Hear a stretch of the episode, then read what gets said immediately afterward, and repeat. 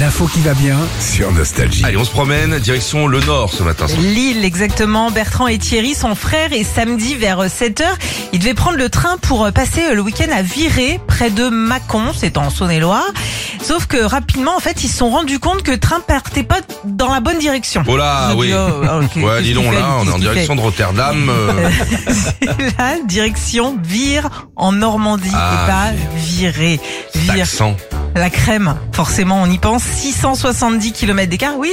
La crème de Vire, ouais. C'est tout bête, en fait, quand ils ont pris leur billet sur Internet, ils ont oublié l'accent sur le E. Oui, bah oui. Tu vois, c'est, c'est, c'est tout con. Et ils ont pris à la rigolade et finalement, ils sont bien arrivés à virer. Mais le samedi soir, après quand même avoir pris deux trains. Tu vois, ils ont fait des changements, euh, voilà. Eh ben, t'as l'en- ce qu'on appelle les andouilles de vie.